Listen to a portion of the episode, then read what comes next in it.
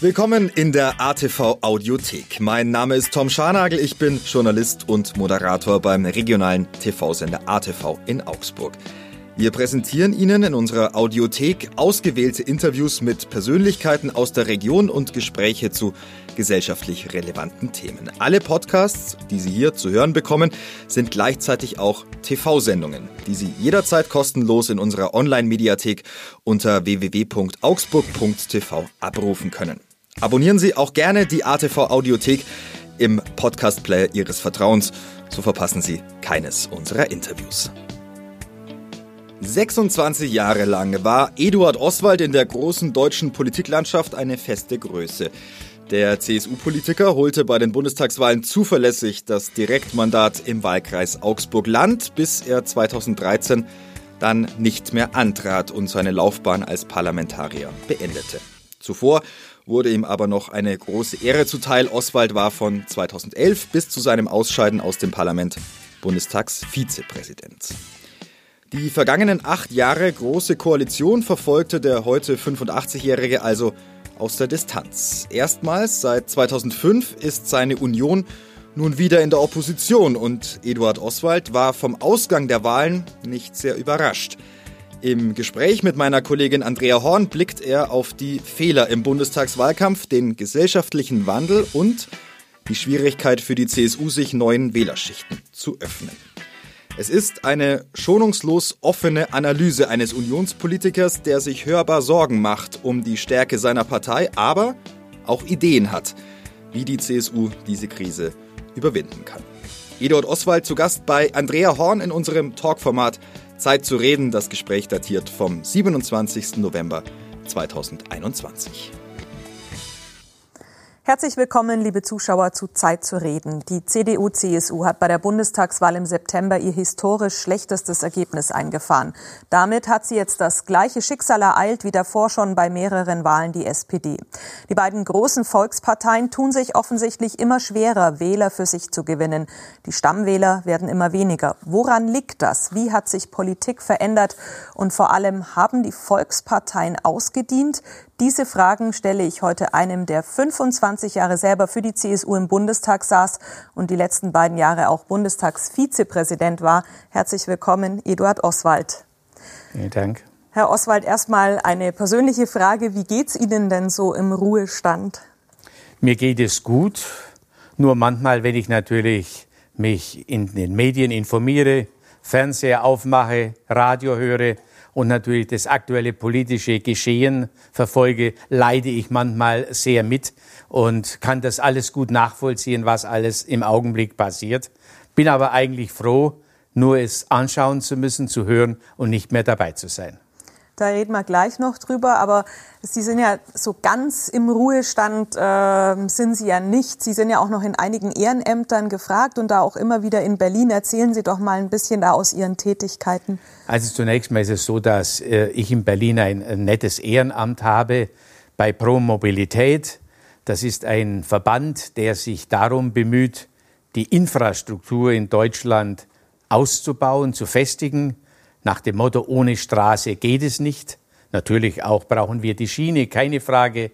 Viel mehr Verkehr muss von der Straße auf die Schiene verlagert werden, aber natürlich realistisch. Und das ist meine Aufgabe, Kontakte zu knüpfen, Gespräche zu führen mit den Ministerien, mit den Ministern, aber auch mit dem Parlament vor allem, um damit sicherzustellen, dass die Mobilität in Deutschland denn das ist ja letztendlich die Grundlage für unseren Wohlstand, für unsere wirtschaftliche Qualität sichergestellt wird. Und das macht mir Spaß, dies zwischendurch zu machen. Jetzt natürlich in Zeiten der Pandemie äh, sind solche Gespräche und Kontakte natürlich seltener.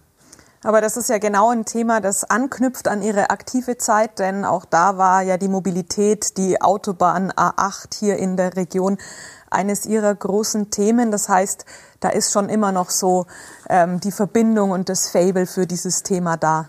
Ja, natürlich, denn äh, die Mobilität ist die Grundlage allen wirtschaftlichen Wachstums. Und wenn Sie unsere Region mal anschauen, hier entlang der Autobahnen, was sich da alles abspielt, wo Wirtschaftswachstum stattfindet, wo Arbeitsplätze vor allem geschaffen wurden, und das ist eben durch die Infrastruktur sichergestellt. Jetzt haben Sie gerade schon erzählt, Sie verfolgen das natürlich alles, die aktuellen Entwicklungen, gerade auch aktuell in Ihrer Partei, in der CDU, CSU, die Probleme beim Bundestagswahlkampf äh, nach der Wahl jetzt.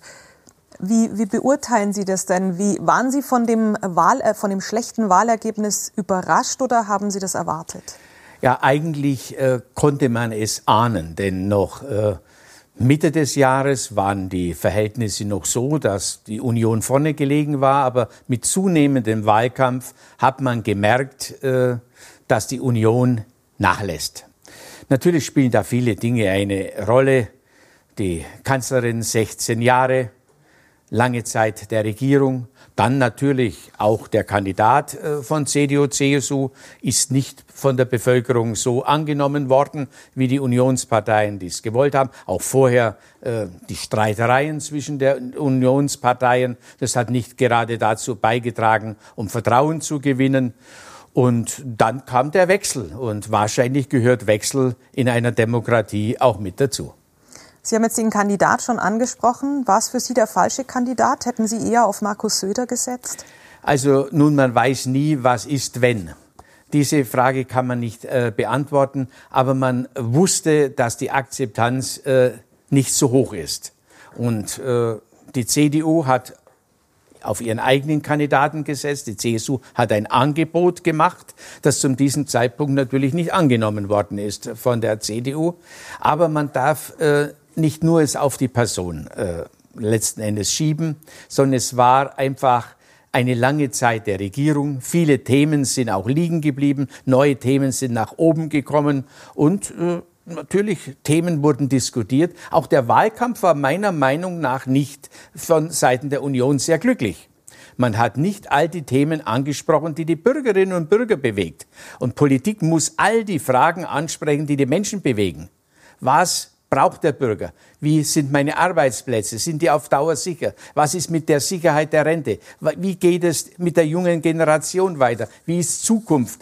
Wie schaffe ich die Zukunft und wie gestalte ich sie? Und da sind enorme Defizite im Wahlkampf aus meiner Sicht aufgetaucht. Nicht alles ist angesprochen worden. Was den Bürger bewegt, muss in einem Wahlkampf angesprochen werden. Man hat, das ist richtig, dass über Klimaschutz gesprochen worden. Wir alle sind da dafür und es muss auch ein Zukunftsthema sein und bleibt auch. Aber es ist nicht alles, was den Bürger bewegt und da hat die Union Defizite.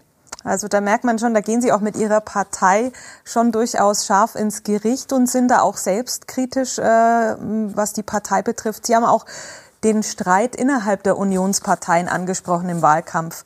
Ähm, der war auch mehr als unglücklich, während eines Wahlkampfes sich gegenseitig dann da noch so zu beschießen. Die CSU äh, wird benötigt auf der Bundesebene. Und es war immer so, wenn CDU und CSU zusammengehalten haben, zusammengestanden ist, dann war der Erfolg da. Und man muss hinter den Kulissen durchaus auch die Positionen besprechen muss äh, miteinander auch politisch streiten. Aber dann in der Öffentlichkeit muss man geschlossen auftreten. Der Bürger will, dass die Politik immer für ihn da ist. Immer für ihn. Und wenn die Politik nur mit sich selbst beschäftigt, dann spricht der Bürger irgendwann einen Denkzettel aus. Und ich muss sagen, das müssen die Parteien lernen. Der Bürger muss sehen, die Parteien sind für mich da.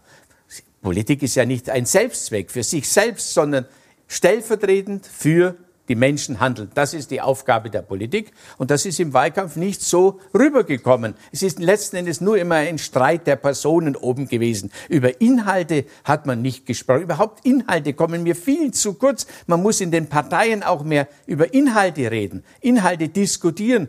In meiner Generation hat man diskutiert in der Jungen Union bei den Jungsozialisten. Da ist diskutiert worden, leidenschaftlich nächtelang miteinander gestritten über Positionen. Das wird heute nicht mehr gemacht. Parteien, da werden oben äh, bestimmte Dinge verkündet und dann soll es unten nachvollzogen werden. Nein, so läuft das Ganze nicht. Die Parteien müssen sich verändern. Ist das auch ein äh, wesentlicher Unterschied zu Ihrer aktiven Zeit? Würden Sie sagen, da haben sich die Parteien auch in die falsche Richtung verändert? Sie beschäftigen sich viel zu sehr mit sich selber, mit ihren äh, Persönlichkeiten als mit den Themen der Bürger? Ja, nun ist es so, dass die Parteien natürlich auch immer die Bürgerschaft selbst widerspiegeln. Das heißt, wenn die Menschen sich verändern, äh, dann verändern sich die Parteien mit. Ich glaube, dass wir viel zu wenig im Grunde politisch alle miteinander sind. Wir diskutieren natürlich sehr schnell über bestimmte große Linien, aber wir müssen auch über die einzelnen Themen politisch diskutieren. Die Parteien müssen auch lernen, äh, dass sie über diese Themen diskutieren. Und nur so kommen Menschen rein. Menschen kommen nur in die Politik, wenn sie spüren, hier kann ich was bewegen, hier kann ich mitwirken, hier kann ich mich einbringen. Politik ist etwas Schwieriges. Natürlich ist die Politik so gut wie die Menschen, die sich daran beteiligen. Die Politik ist nur so gut, wie die Menschen mitmachen. Aber die Themen müssen angesprochen werden. Es darf nichts unter den Teppich gekehrt werden. Die Bürger müssen spüren, die Politik ist für sie selbst da. Nur für sie. Und dann äh, ist, wird die Akzeptanz höher. Jetzt haben Sie da ja eine klare Meinung. Werden Sie denn auch heute noch von ähm, aktiven Politikern aus der CSU, CDU dann jetzt im Nachgang zu so einer Wahl und in der Aufarbeitung auch um Ihren Rat gefragt? Da bin ich in der glücklichen Lage, dass ich die Frage mit Ja beantworten kann. Nun, äh, Sie haben ja vorhin schon dargestellt, ich war ja in so vielen Positionen, war in drei Ausschüssen Vorsitzender, war als Bundesminister tätig, als parlamentarischer Geschäftsführer. Das heißt, ich habe ein ganz breites Netzwerk und darf das auch sagen äh, über alle Fraktionen hinweg. Und das hilft mir, dass ich auch ich würde nicht sagen Freundschaft. Freundschaft in der Politik ist äh, sehr, sehr selten. Aber es gibt äh, Sympathie und da habe ich zu vielen äh, einen netten menschlichen Kontakt, der sich nicht nur bei Geburtstagen und zum Jahreswechsel darstellt, sondern immer zwischendurch. Und äh, darüber freue ich mich, weil die Politik ja von Menschen gemacht wird. Und die Demokratie braucht ganz unbedingt das Zusammenwirken der Menschen und miteinander.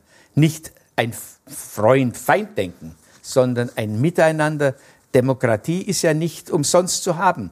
Und die Demokratie ist nur da, wenn Menschen bereit sind, sich in ihr zu engagieren. Und da ist das Verhältnis der Demokraten zueinander äh, ganz wichtig, denn wer in der Demokratie schläft, der wacht womöglich in einem anderen äh, Gesellschaftssystem auf. Und das wäre schlecht. Was raten Sie denn jetzt gerade Ihren ähm, Parteifreunden in der Aufarbeitung? Wie kann die Union in die Zukunft geführt werden und sich neu aufstellen? Was ist da jetzt wichtig? Also es geht nicht nur um Personen. Personen sind ganz, ganz wichtig. Die Bandbreite ist groß und da muss ich sagen, natürlich ein Defizit ist bei uns in der Union das Thema Frauen, Frauen in der Politik. Nur das geschieht ja nicht auf Knopfdruck. Äh, dem sagt, so jetzt braucht man Frauen, sondern es ist ein langer Weg, dass Frauen, das Angebot Frauen gemacht wird, sich in der Politik zu engagieren. Nun, das ist ja nicht so einfach. Das ist die, die Frau hat ja vielfältige Aufgaben. Äh, man erwartet manchmal von Frauen viel zu viel. Äh, sie sollen sich engagieren und soll gleichzeitig in allen anderen Bereichen aktiv sein. Das ist überhaupt ein Thema aktiv. Wir brauchen in der Politik die Bandbreite aller Bürgerinnen und Bürger, die Bandbreite, nicht einiger weniger.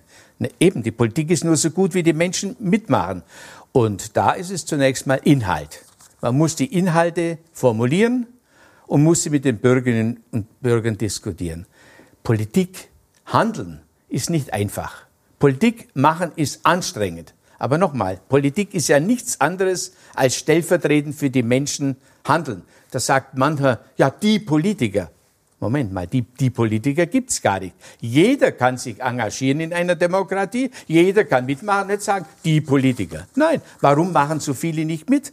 Weil es natürlich auch verdammt anstrengend ist, weil es Zeit kostet, abendeweise, untertags, überall in allen Bereichen aktiv zu sein. Und das, ja, das schreckt sehr viele ab. Aber genau das Gegenteil ist, wir bräuchten mehr Menschen, die sich in allen Bereichen, in allen Parteien äh, engagieren. Und das, äh, das fehlt heute, sondern man ist nur punktuell dabei, da und dort. Ich finde es großartig, wie Menschen sich engagieren in Elternbeiräten, da und dort in Projektgruppen, äh, in allen Bereichen des sozialen äh, Lebens. Unglaublich. Aber in den Parteien, da müssten viel mehr Menschen auch noch mitmachen. Offene Worte von einem langjährigen Bundestagsabgeordneten, Bundesminister, der es wissen muss. Wir sprechen gleich weiter, vor allem auch über die Zukunft der Volksparteien. Liebe Zuschauer, bleiben Sie dran. Wir sind gleich wieder da. Ja, liebe Zuschauer, wir sind zurück bei Zeit zu reden mit Eduard Oswald, dem langjährigen CSU-Bundestagsabgeordneten aus der Region, Bundesbauminister, Bundestagsvizepräsident. Sie hatten schon viele Ämter und wir waren schon ganz äh, tief drin in der Aufarbeitung auch der letzten Bundestagswahl und haben schon über die Krise der CDU-CSU gesprochen ähm, die jetzt auch erstmal wieder mit der Suche nach einem Nachfolger ähm, für Armin Laschet beschäftigt ist. Aber Sie haben gesagt, es geht nicht nur um die Personen, es geht um die Inhalte. Ähm, damit tun sich offensichtlich auch ähm, mehrere Parteien schwer, vor allem die beiden großen Volksparteien, die es ja jetzt ähm, beide in den letzten Jahren immer wieder getroffen hat mit schlechten ähm, Wahlergebnissen. Zeiten, in denen äh, Parteien um die 40 Prozent und mehr hatten, scheinen vorbei zu sein. Würden Sie sagen, die CDU-CSU hat als Volkspartei jetzt auch ausgedient? Die Herausforderungen für die Volksparteien sind natürlich größer geworden. Eine Volkspartei macht Angebote in der ganzen Bandbreite für alle. Und die Parteien, die eventuell kleineren Parteien bisher, die suchen sich jeweils Einzelaspekte heraus. Nehmen Sie mal CDU, CSU. Das war der Aspekt christlich, sozial, konservativ, liberal. Eine ungeheure Bandbreite. Kleinere Parteien, die werden Nischenparteien und können natürlich nur ihre Zielgruppen stärker bedienen, während Volksparteien für alle da sein müssen. Die Volksparteien haben Zukunft, wenn sie tatsächlich sich wirklich auf die Themen konzentrieren, die die Menschen bewegen. Und zwar alle Menschen in gleicher Weise. Ich nehme nur das Thema Sicherheit.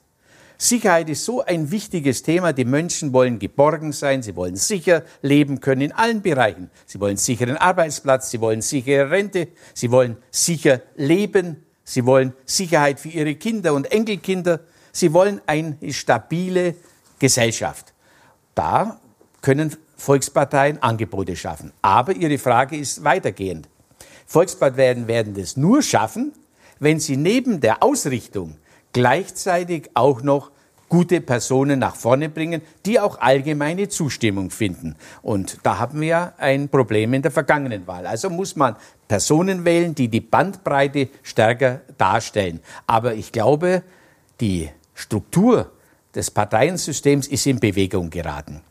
Ich möchte nicht, dass wir solche Verhältnisse bekommen wie beispielsweise in den Niederlanden, wo wir 17 Fraktionen haben im Parlament. Und da Regierungsbildung, Sie sehen ja, zum ersten Mal wird jetzt vermutlich ein Kanzler gewählt mit drei politischen Gruppierungen. Und wie schwierig da die Verhandlungen sind, das Zusammenwirken, ist klar. Wissen Sie, der Koalitionsvertrag ist das eine. Das andere ist dann in der Koalition mit drei Richtungen zu leben, wo jeder sich durchsetzen will. Denn jeder möchte ja sein eigenes Wählerklientel in irgendeiner Weise bedienen. Also das wird noch sehr anspruchsvoll. Eine Volkspartei, da fand die Willensbildung in der Partei statt. In der Partei lange Prozesse und dann hat man gesagt, das ist das Ergebnis. Und das fehlt jetzt. Aber viele Politikforscher, Gesellschaftsforscher sagen ja auch die Zeiten, in denen eine Partei knapp 50 äh, oder mehr als 40 Prozent äh, für sich gewinnen äh, kann, die Zeiten sind wahrscheinlich langfristig vorbei. Das würde auch bedeuten, wir haben es künftig dann eigentlich nicht mehr mit den zwei großen Volksparteien, sondern vielleicht mit drei, vier zu tun? Oder muss man das, den Begriff Volkspartei dann neu definieren? Zunächst mal äh, kommt es darauf an, wie die Partei sich jeweils äh, definiert. Äh, ob eine Partei sagt, wir sind für alle Bürgerinnen und Bürger da und in dem Augenblick wäre sie eine äh, Volkspartei.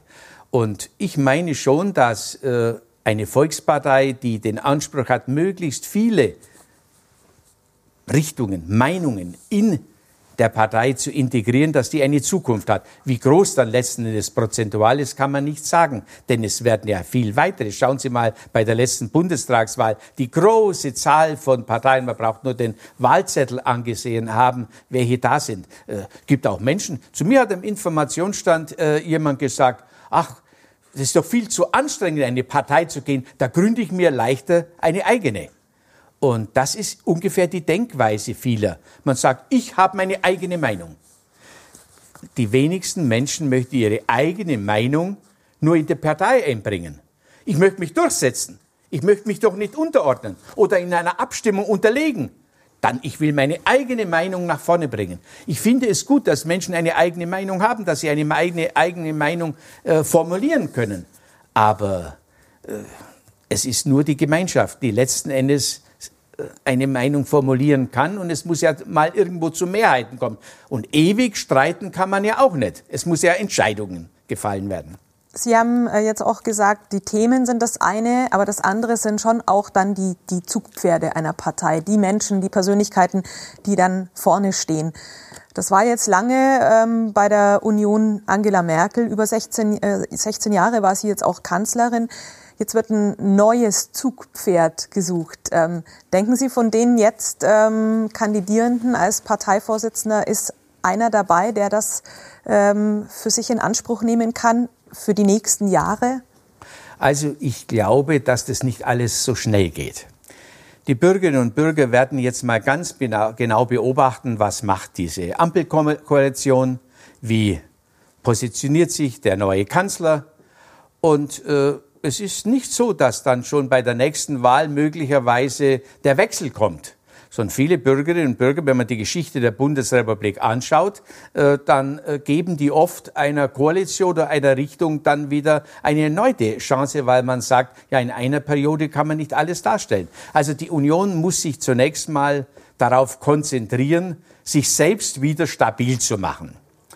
Und äh, natürlich, die Mitglieder werden auch schauen, Wer könnte das am besten von den einzelnen Figuren? Dass ich als äh, CSU-Politiker nicht jetzt Empfehlungen an die Mitglieder der CDU ausspreche, ist klar. Aber natürlich muss man auch darauf achten, äh, dass man die richtigen Personen äh, in den Vordergrund stellt. Aber das heißt jetzt nicht, jetzt muss man zuerst mal die Partei wieder konsolidieren, zusammenführen die, die Richtungen äh, prägen und auch die Position. Man muss mal schauen, natürlich, die letzten Jahre haben das Parteienspektrum etwas verändert.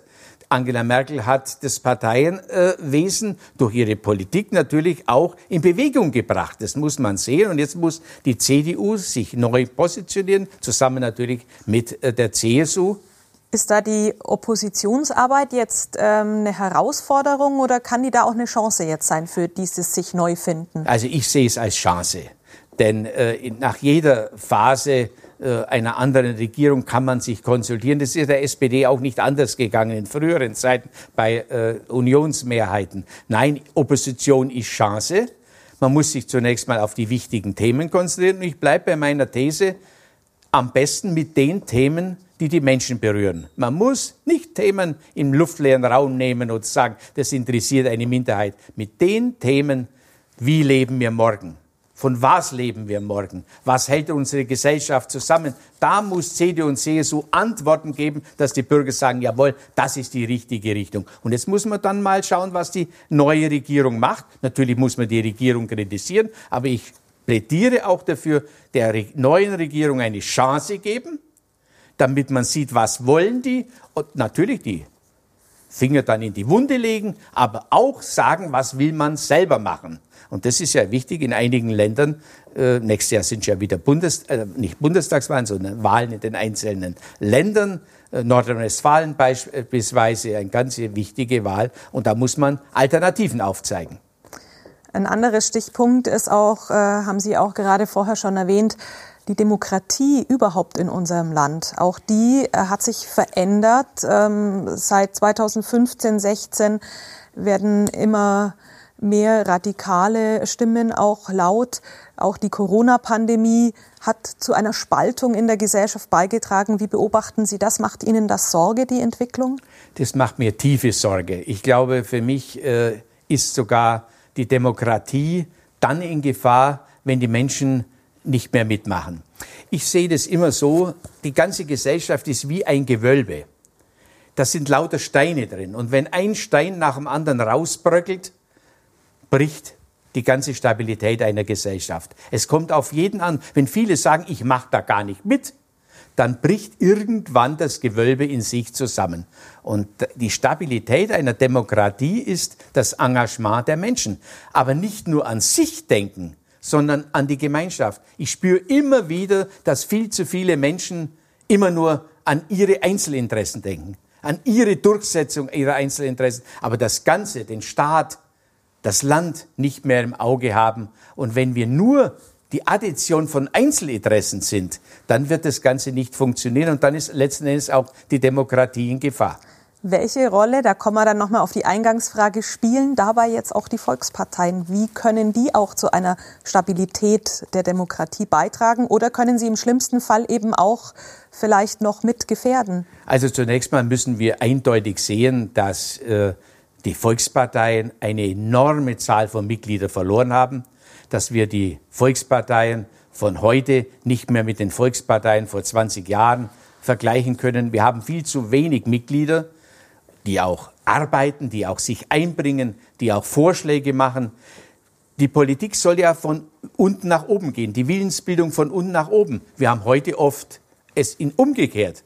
Die Parteispitzen machen Vorschläge, manchmal sind auch nur die Parteispitzen erkennbar weil nur sie medial eine Rolle spielen. Politik lebt von der Beteiligung vieler. Parteien müssen Acht geben, dass nicht nur immer Einzelne nach vorne kommen. Wenn jetzt wieder die Diskussionen stattfinden, die, auf die Person, jene Person, und da vergisst man, dass eine Politik aus der Breite der Mitglieder besteht. Nur wenn viele mitmachen, äh, unten wie auch oben, auch sichtbar werden oben, dass nicht nur einer da ist, sondern auch mehrere in, in den Medien, äh, deutlich werden, dann ist Politik lebendig. Ist auch so ein bisschen Mode geworden, dass man an seinen Ämtern klebt und nicht rechtzeitig die Nachfolge oder Nachfolger aufbaut oder ranlässt?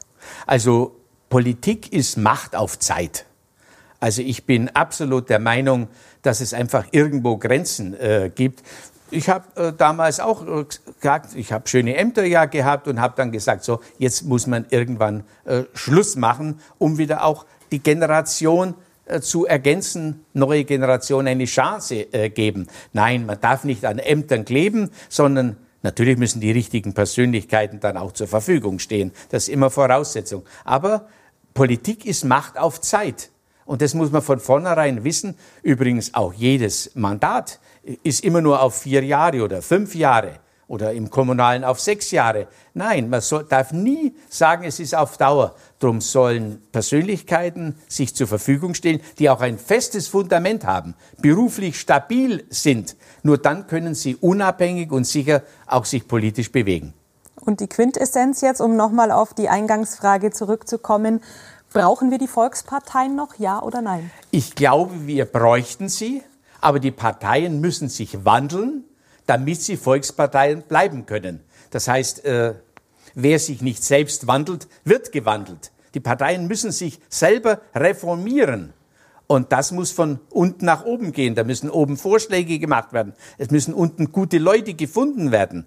In allen Bereichen, in jedem Ort müssen genügend Leute da sein. Die Politik ist nur so gut, wie die Menschen sich zur Verfügung stellen. Und wenn die Menschen über die Politik schimpfen, müssen sie immer fragen, ja, bin ich eigentlich bereit, mich zu engagieren? Warum engagieren sich Leute nicht? Die können sagen, andere sollen es machen und gleichzeitig über die politische Kaste in Anführungszeichen schimpfen. So läuft das Ganze nicht. Herr Oswald, vielen, vielen Dank für die offenen Worte, auch für die Selbstkritik äh, bezüglich Ihrer Partei. Schön äh, zu sehen, dass es Ihnen auch gut geht und dass Sie weiter noch gefragt sind. Alles Gute, vor allem auch gesundheitlich weiterhin. Und danke für den Besuch hier im Studio. Vielen herzlichen Dank. Ja, und liebe Zuschauer, bei Ihnen bedanke ich mich auch fürs Zusehen und ich würde mich freuen, wenn Sie auch beim nächsten Mal wieder mit dabei sind bei Zeit zu reden. Bis dahin.